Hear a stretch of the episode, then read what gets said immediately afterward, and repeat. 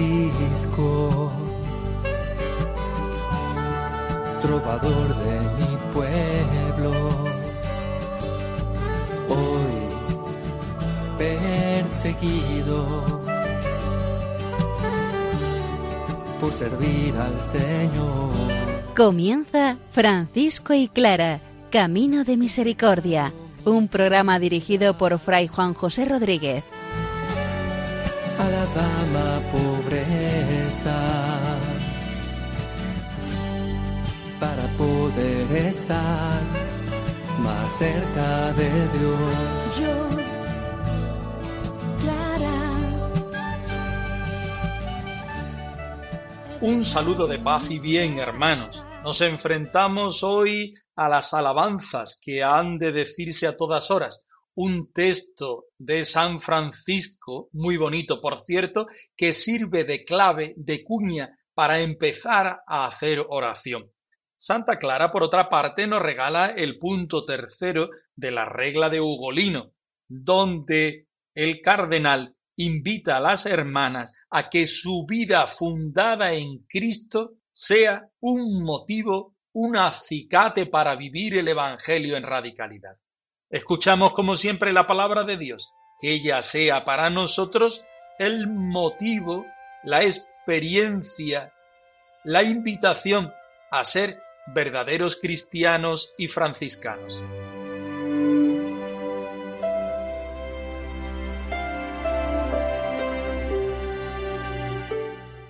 Del profeta Daniel.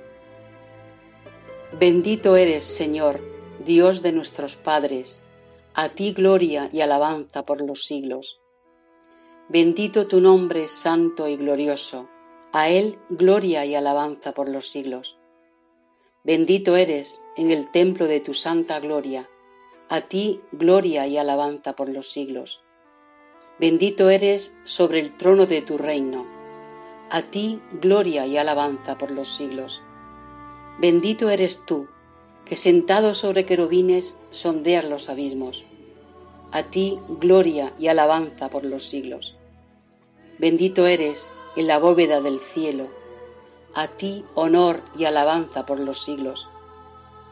Criaturas todas del Señor, bendecid al Señor, ensalzadlo con himnos por los siglos.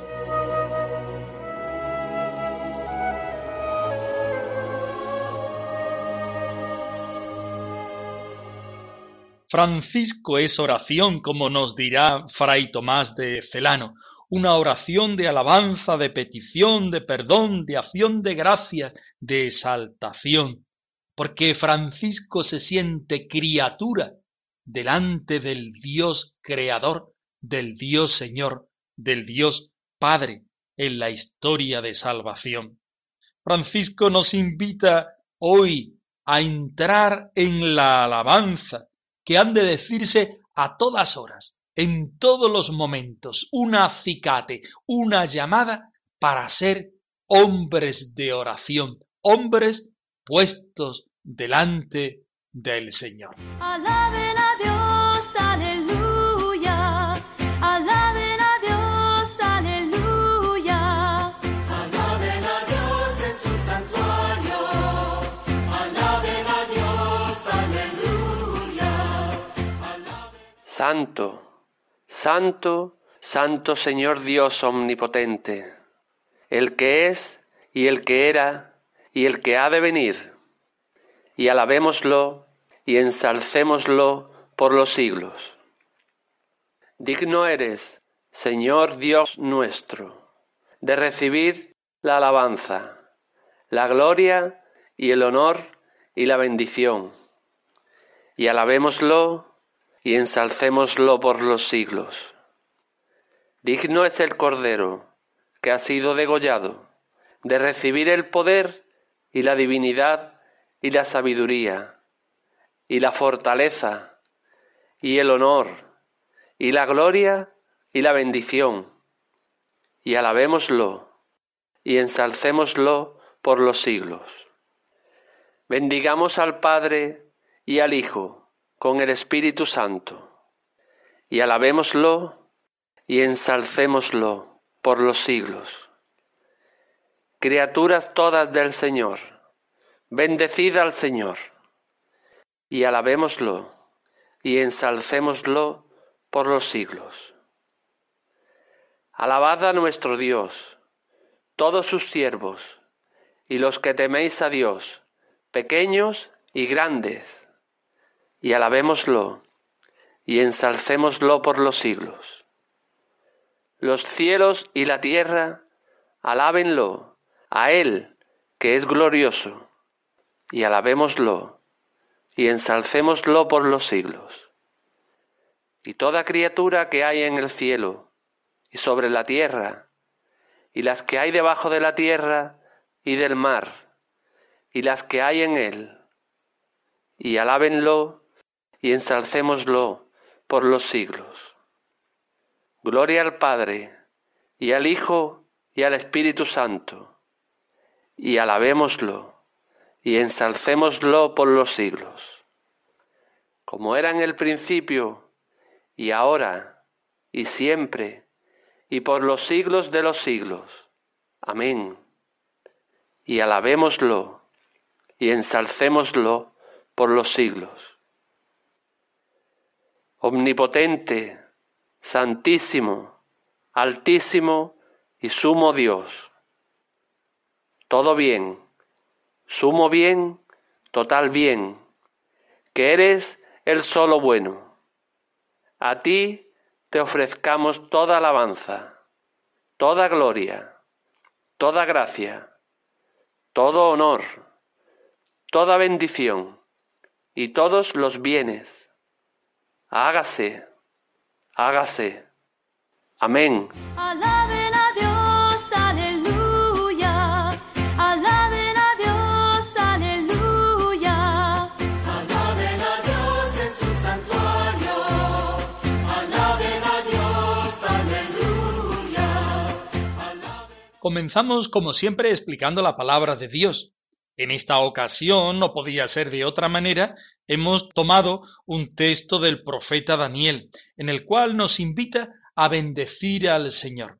Las alabanzas que han de decirse en todas las horas de nuestro Padre San Francisco son textos en su mayoría tomados del profeta Daniel, también algo del Tedeum y del Apocalipsis, textos totalmente litúrgicos, podríamos decir, que nos sirven para la oración.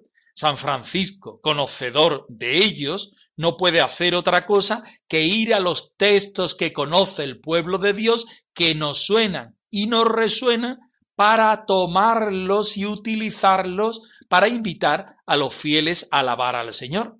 El texto nos dice así, Bendito eres Señor, Dios de nuestros padres, bendito tu nombre santo, bendito tú sentado entre querubines y serafines, bendito tú en la bóveda del cielo. A ti, honor y gloria y alabanza por los siglos. Son textos que conocemos y que recitamos frecuentemente y que nos invitan directamente a ponernos en la alabanza del Señor.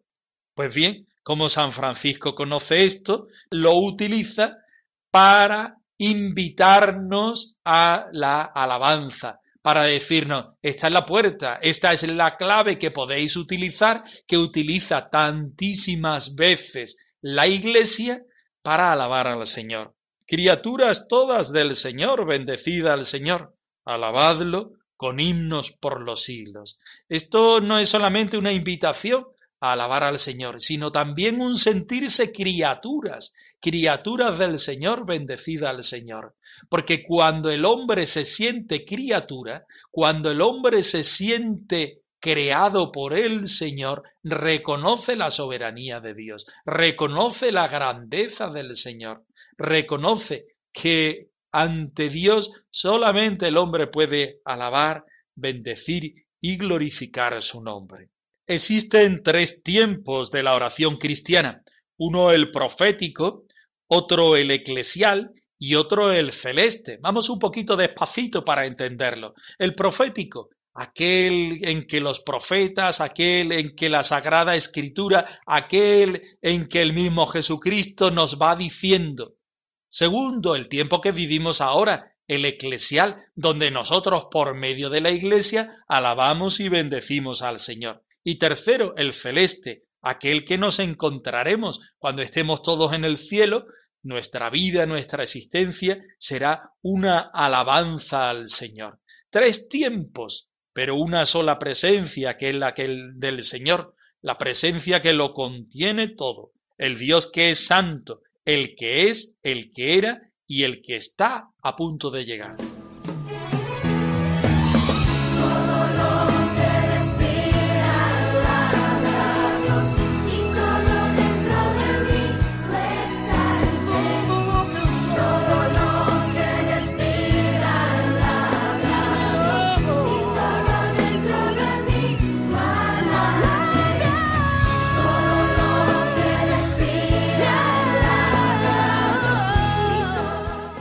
Podemos decir que este texto no pertenece a San Francisco en sí mismo, como los textos que estamos viendo en la mayoría de las oraciones. San Francisco recurre a la palabra de Dios.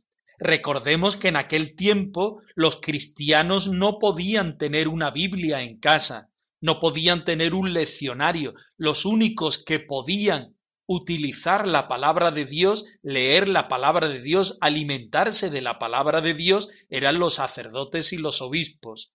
De hecho, San Francisco debe ordenarse diácono para acceder a la palabra de Dios y para predicarla. Pero reconocemos a un San Francisco antes de ese momento, un San Francisco que como un fiel cristiano tiende a alimentarse de esta palabra. ¿Cómo? Memorizándola en su interior.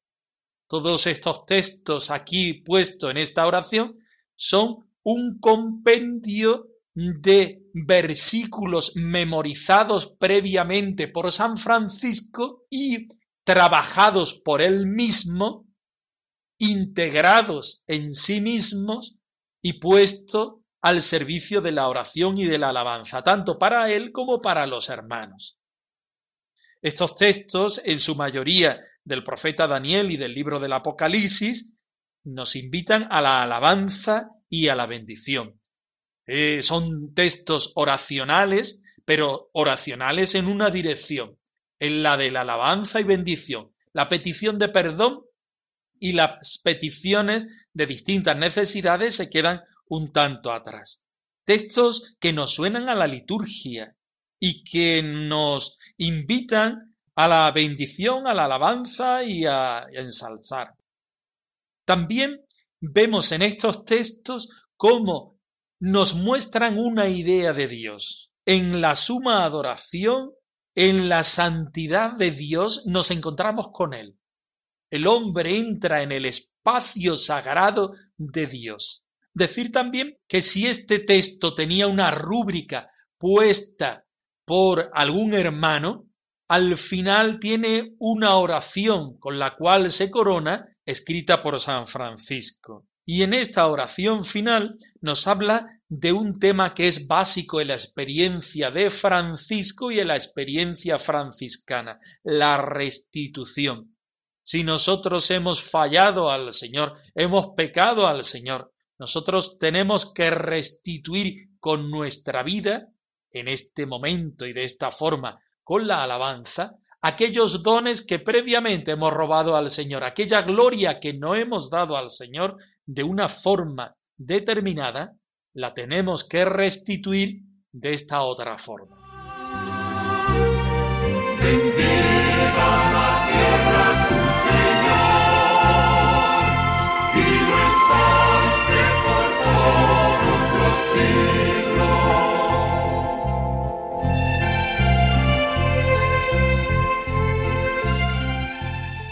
No queremos acabar esta explicación de la alabanza que ha de hacerse a todas las horas sin poner unos acentos para nosotros que vivimos en el siglo XXI.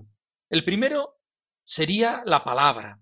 Francisco parte de la palabra, vive desde la palabra, está asentado en la palabra, alimentado en ella, haciendo síntesis de ella, integrándola, viviéndola reproduciéndola y dándola a los demás, sin glosa, Muchas veces en nuestras predicaciones, en nuestras homilías, somos capaces de olvidar la palabra de Dios para quedarse en un mensaje que es laico, podríamos decir. San Francisco no dice una palabra suya.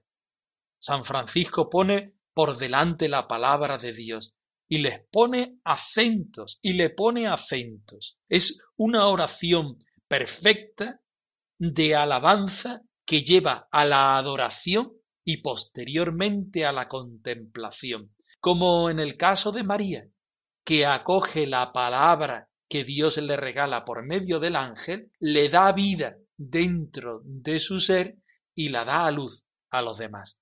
Francisco toma la forma de ser de la Iglesia, toma las mediaciones litúrgicas de la Iglesia, tomando los textos propios que alimentan a todos los fieles de todos los tiempos. No inventa nada, pero sí es verdad que recrea aquello que la Santa Madre Iglesia le da, aportando una vida nueva. Por último, decir que la oración final nos suena a una composición de textos de distintos versículos de oraciones y otros escritos de San Francisco en otros momentos. Es algo peculiar de él. Va viviendo esa palabra, esos escritos y los va dando a los demás según las posibilidades y según los momentos.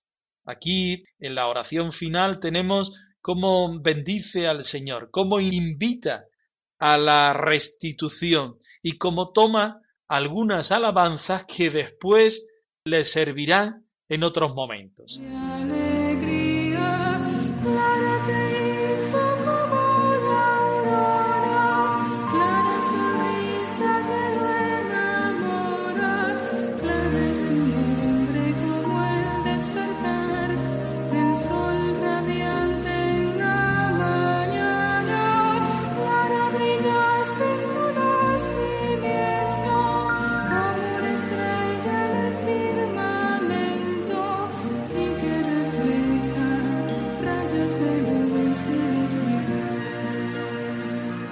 Santa Clara recibe la regla de Ugolino.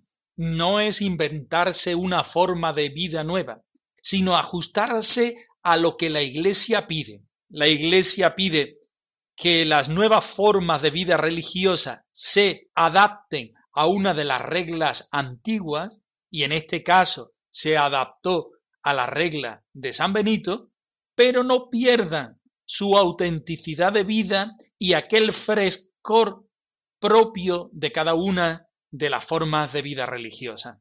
Para Santa Clara es muy importante la pobreza, es muy importante la fraternidad, ese gusto y regusto franciscano de las cosas, y evidentemente la regla de San Benito vive de otra forma.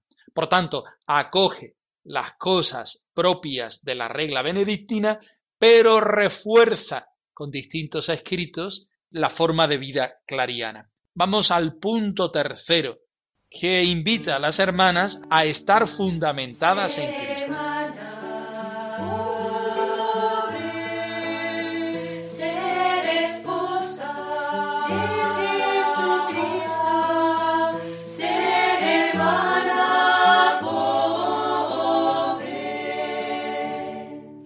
Punto tercero.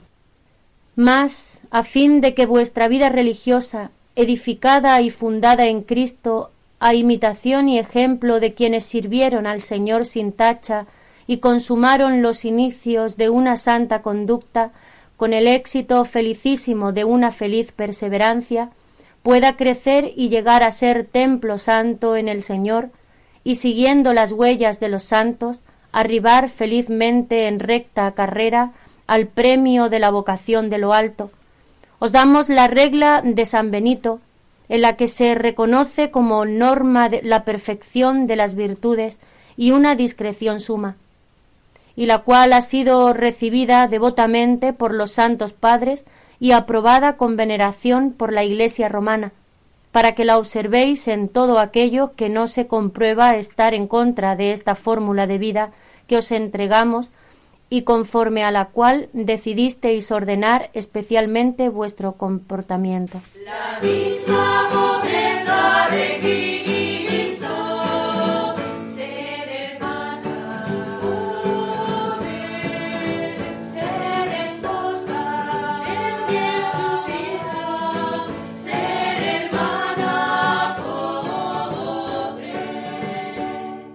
La forma de vida, Clariana la forma de vida franciscana, pero también la forma de vida de las distintas órdenes, congregaciones, institutos, etcétera, es la vida en Cristo, es centrarse en el Señor, edificarse sobre la roca que es Cristo, a imitación y ejemplo de quienes sirvieron al Señor sin tacha.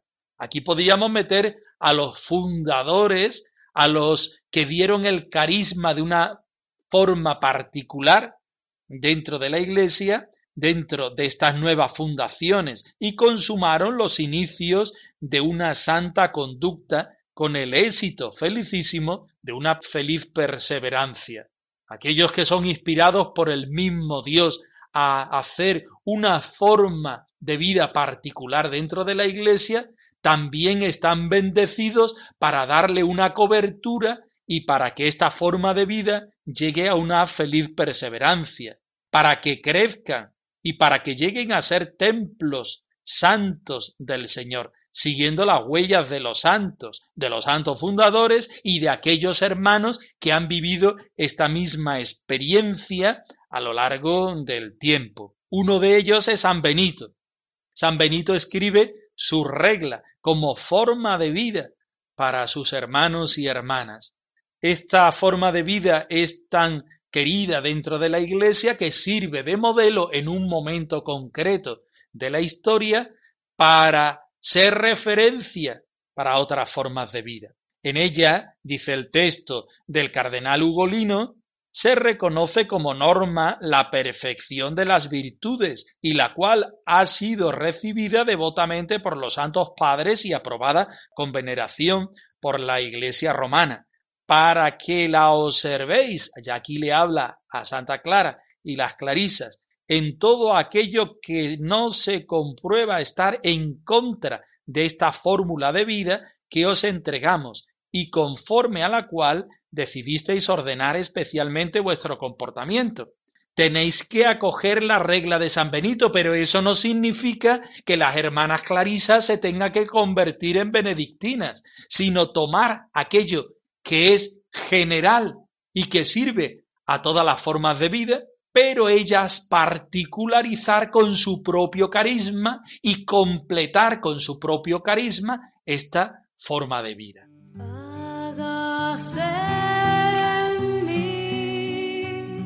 Cuanto quieras, como quieras, donde quieras. Aquí estoy